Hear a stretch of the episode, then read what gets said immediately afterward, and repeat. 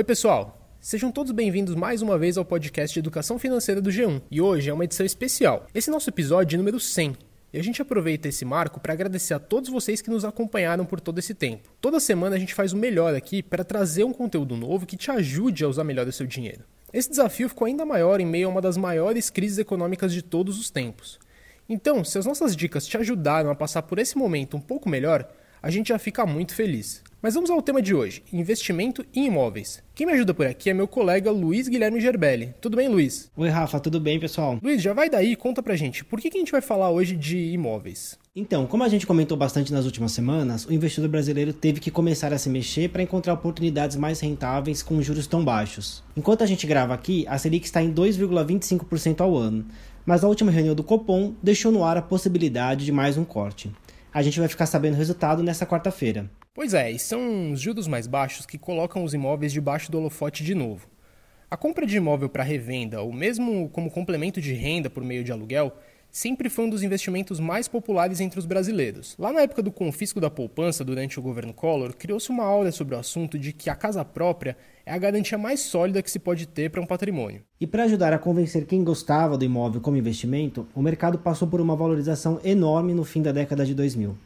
Mas com a recessão dos anos 2015 e 2016, o cenário mudou e os investidores acabaram fugindo justamente quando o caldo entornou. Acho que vale a gente retomar um pouco de como foi essa história, até para entender quais são as oportunidades de agora para o setor. A gente conversou com Danilo Igliori. Ele é economista-chefe do Grupo Zap e retoma esse histórico para a gente. O período do boom imobiliário que a gente viveu entre 2007 e 2008 eh, até 2014, né, ele veio a reboque né, de, de três fatores. Né? Primeiros dois fatores relacionados a risco de oferta e demanda. Né? Então, do lado da oferta, a criação do SPE e, da, e da, do patrimônio de afetação. Do lado da demanda, a criação da, da figura da, da alienação fiduciária. E, finalmente, o terceiro ponto foi um período sustentado de crescimento bastante expressivo né, para padrões brasileiros. Então, lembrando que na primeira década dos 2000, o Brasil cresceu em média 4% ao ano. Né?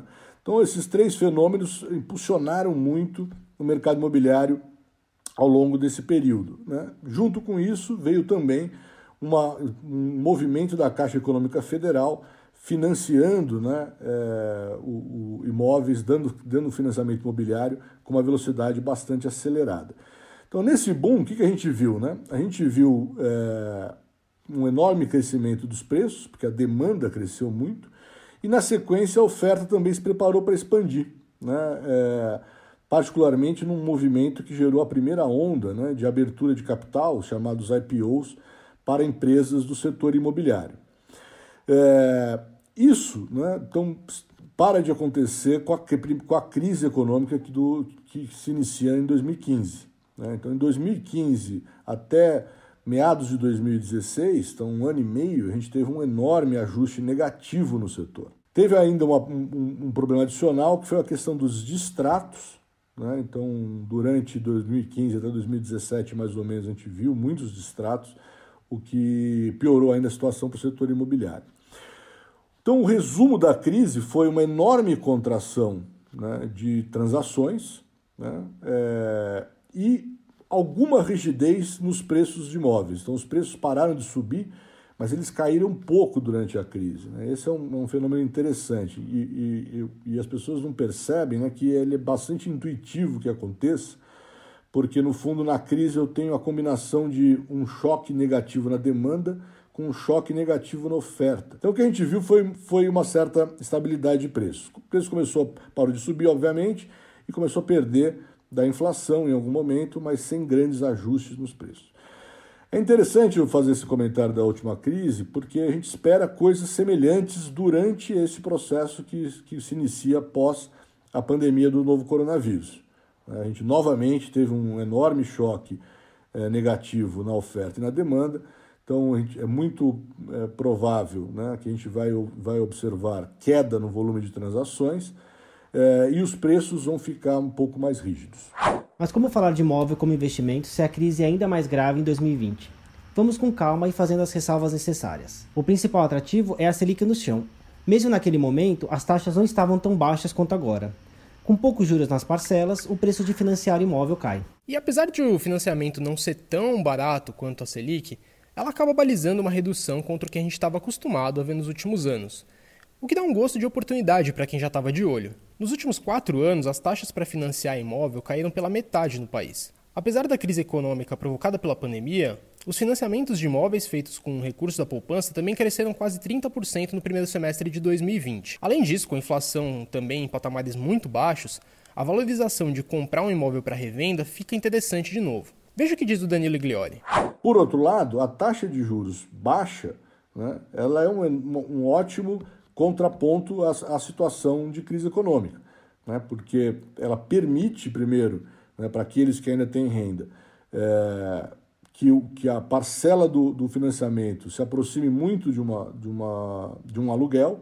Em alguns casos, a parcela pode ficar até abaixo do aluguel, né? e isso favorece, é, portanto, o, o mercado. Né?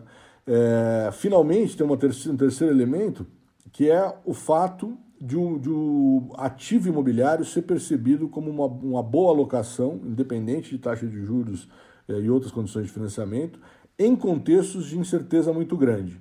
Né? Então, dada o, dado o poder da garantia real. É, se você coloca tudo isso junto, né, é, é, difícil a gente saber o efeito líquido, mas com certeza a taxa de juros baixa está amenizando né, os impactos da crise econômica. O mercado de aluguel também é, tem dado uma, uma aquecida, né, é, no sentido de que a taxa de juros baixa ela é boa para quem quer tomar financiamento, mas ela também cria incentivos para os investidores né, colocarem imóveis, é, colocarem um pedaço dos seus recursos em imóveis. Né? E, e tipicamente esse movimento é, insere algum investimento para a renda via, via locação. Né? Então aí de novo, eu tenho é, para algumas pessoas, né, um, para aqueles que têm uma poupança, que têm um, um recurso investido em renda fixa, eu tenho incentivos para o financiamento mesmo para aqueles que não têm uma, uma poupança tão grande, eu também tenho incentivo pelo financiamento, pelo barateamento do financiamento. Por outro lado, eu tenho um aquecimento do mercado de aluguel para aqueles que eventualmente ou não querem ou não podem fazer seus investimentos é, na aquisição. Eu tenho um mercado de aluguel se aquecendo, né, se profissionalizando, que vai facilitar também é, a locação é, de imóveis para um número maior de pessoas. Uma última dica é ficar de olho nas tendências do mercado.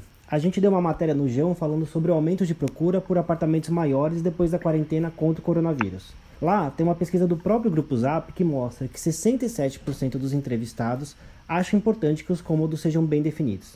Isso indica, por exemplo, que a demanda por estúdios pode ser menor no futuro. Mas com tudo isso posto, não dá para esquecer do pior defeito do investimento em imóveis, que é a liquidez. A pandemia do novo coronavírus teve um impacto no Brasil muito além do esperado pelo mercado, tanto em tamanho como em duração. E a lição que fica para quem tinha recurso é que grana na mão faz diferença. E dificilmente você vai encontrar um investimento mais difícil de realizar do que um imóvel. Fora que ter um imóvel acaba travando uma quantia grande do patrimônio. Então, antes de fazer uma compra desse tamanho, vale analisar direitinho se você tem uma reserva de emergência bem montada e outros investimentos que possam manter as contas no lugar sem precisar mexer no imóvel com urgência. No desespero, muita gente acaba vendendo casas e apartamentos por preços baixos. Para você não correr esse risco e entender outros recursos que investidores conservadores podem buscar, falamos com a Camila Dolly. Ela é analista de renda fixa da XP Investimentos. Basicamente, assim, o que a gente enxerga né, no comportamento do investidor eu acho que cada vez mais que as pessoas estão buscando mais informação, conhecendo novos tipos de, de investimento, novas formas de investir. É, eu acho que antes, ainda hoje, né, a gente tem muito muita gente focada em poupança, por exemplo, ou naqueles investimentos mais tradicionais que também podem ser imóveis, né? é, de fato comprar ali um apartamento ou um imóvel físico, é, buscando a renda daquele, daquele ativo, é, sendo que hoje em dia acho que as, cada vez mais as pessoas vão conhecendo que é possível investir de forma mais segura e mais pulverizada, né, por exemplo. Então, ao invés de você pegar todo o seu patrimônio e colocar em um imóvel, você pode pegar partes bem menores desse patrimônio e dividir em diversos tipos de, de, de emissores, por exemplo, né? Então, você consegue comprar ativos de empresas construtoras, é, que é uma forma de você pulverizar o seu risco, mas ainda assim estar exposto ao mercado imobiliário. Ou LCIs, por exemplo, né, que são emitidas por bancos, mas são letras utilizadas para financiar, é, enfim, o, atividades imobiliárias. Então, eu acredito que cada vez mais as pessoas vão conhecendo esses novos títulos, né? A gente vê o mercado crescendo nos últimos anos, mas ainda tem muito a ser explorado, ainda tem muito a crescer. Acho que, de forma geral, é um pouco isso. Os pontos-chave são, de fato, assim, conhecimento, né? Informação sobre as opções disponíveis e diversificação é sempre uma estratégia bem interessante para todos os investidores para não ficar exposto, né, a um risco só é, que acho que em momentos mais delicados de mercado a gente pode é, se prejudicar muito se a gente tiver com todo o nosso patrimônio exposto em apenas um ativo. É, então, a gente vem falando bastante nesse ponto da diversificação, não importa qual o perfil do investidor, é sempre importante diversificar o patrimônio. Gente, por hoje é só. A gente espera que as dicas ajudem se você está pensando em partir para um investimento desse tamanho. A gente volta na semana que vem com o episódio 101 do podcast. Até mais. Tchau, pessoal. Até a próxima.